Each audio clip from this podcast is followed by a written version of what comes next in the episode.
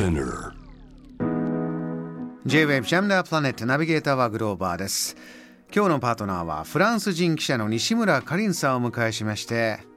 フランスで今何が起こっているのか伺っております、えーここでの話題はこちらですパリ電動キックボードの未来を市民投票に委ねるあの東京でも結構見るようになりました電動キックボードあれですね、はい、ええそうですね。あの、まあ、数年前から10年かもしれないけど、あの、パリではあちこちもう、あの、電動キックボードのレンタルサービスがあって、まあ、自分の携帯電話であの登録して、まあ、自由にうん使えるものですけど、まあえーバイクシェアとかみたいな形であの今は大手3つの会社がそのそんなサービスを提供してるんですけれども、ええ。パリ市長はもううんざりしてあの それを廃廃止、えーしようと思ってます。なぜかというと、まあ、ええたくさんの事故とかああの問題、えーが多いから、え。えーやっぱりあのそのままだと本当にあの、まあ、どうしようかなって思って結果的に、まあ、彼女は、まあ、自分で決めるのも良くないと思ってるから、まあはい。パリジアンに、えー意見を聞いてあの、うんまあ、いわゆるいわゆるあの国民投票で、えー決める彼女は廃止したいんですけれども、まあ、パリジアン人の、まああの選択を、えー尊重するって言ってます。この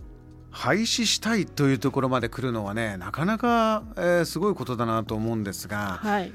あのカリンさんこちらお住まいになってて東京でも見ると思うんですけれどもこのパリの様子っていうのはまたもう全然レベルが違う状況なんですか？いやもう全然違いますね。まずあの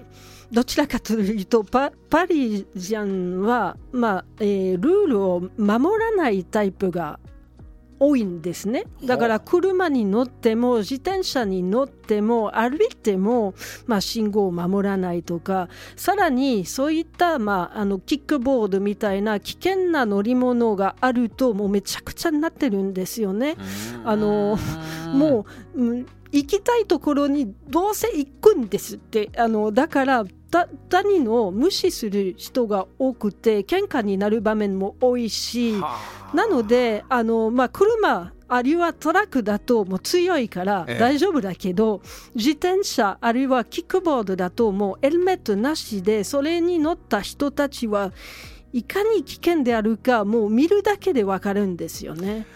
あのーこのう脇のスペースをこう几帳面に走るあの東京の感じとは違うんですね、まあ、あっち行きたかったら斜めにビューッと出てったりとか。あのそうですね。あの最近テレビ日本のテレビを見たらあの、えー信号で、えーバイクが、えー車、えーの後ろでちゃんと待たな待たずに横に取ってい行ったんです。それはニュースになったんですけれどもフランスではもう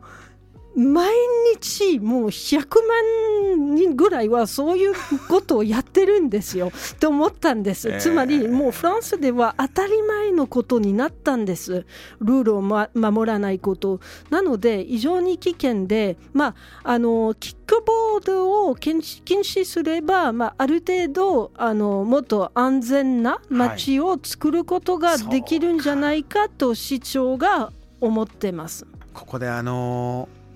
まあ、国民投票というかこのパリパリジャンにパリの市民投票という形になりますけれどもかりんさん、ね、常日頃この番組でおっしゃるとにかく自分でやりたいこと自由というものを本当に大切に愛しているこの人々とこのお話ですよね、廃止にした方が皆のためなんじゃないかどうなりそうでしょうかね。まあそうですね。ただあの廃止してもやっぱりあの、えーもう一つの問題を解決しないといけないと思います、あの地下鉄とか不便だからみんなそんな乗り物の方があの、まあえー使いやすいと思ってます。もうストライキ、えーがあっても、まあ、あの電動キックボード使えるのでそれの方が早いし、えー便利である。だからあの他の乗り物、まあえーキックボードも含めて自転車とかそれをあのもっと厳しいルールを考える前に、ええやっぱりあのあの地下鉄電車の利便性を強化しないといけないと私は思ってます。かりんさんが、えー、小さい頃成長していく中で今に至るまでそのメトロ地下鉄電車の、えー、便利さというのは何か悪化してきてしまったんですか？あそう思いますね、うん、あとは、まあ、地下鉄は私パリに住んでいた時にほとんど乗らなかった理由はまず不便で汚いしあとあのやっぱり女性一人女性一人夜になると、うん、危険です。だから安心して乗れないものですよね。なので私は11年間パリに住んでずっとスクーター使ってたんですね。使ってたんです。まあおかげさまであの事故もなかったんですけれども、えー、まあかなり危険ですけれどもパリでは。でもやっぱりあの通勤は自分の乗り物がないと不便ですね。うん、あの地下鉄でこう治安などの話題になるとパッとこう以前のあの80年代のニューヨークとかね思い出すんですけれどももうあまりに汚いというかねまあ一つこう綺麗にしてとにかく綺麗にすることで、えー、治安復活の足がかりを作ったということがありましたがフランスのケースは何がこう原因になってこう汚れてしまったり危険になってきたというふうにお考えになります？いやそれはあのみんなのわがままであると思います。なぜかというと、まあ、日本ではみんなあのみんな使ってる設備とか使ってる場所とかを、まあ、尊重して大事にしてるんですけれども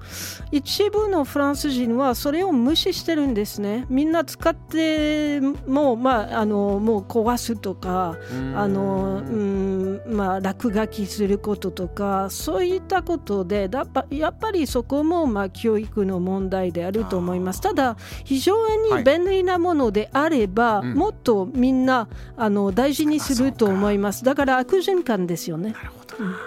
その不便さというのはこうダイヤ時間通りに来ないとか何かもう時間あのダイヤはもうないんです、えー、あの例えば地下鉄はあの5分ごと来るって言われてるんですけれども、まあ、時々10分経っても来ない。時々2分 ,2 分以内で3本が来るとか。だからバラバラですので信用できない状況ですからみんな、まあ、あのなんという、まあえー、do it yourself 自分で考えた方法でやります。それをあの尊重ししない大事にしないっていう悪循環です。先ほどパート1でお話になったまた労働環境の問題ともつながってきているのかもしれません、えー、今日はフランス人記者西村かりんさんから今のフランスで何が起きているのか、えー、伺っております。JAM The Planet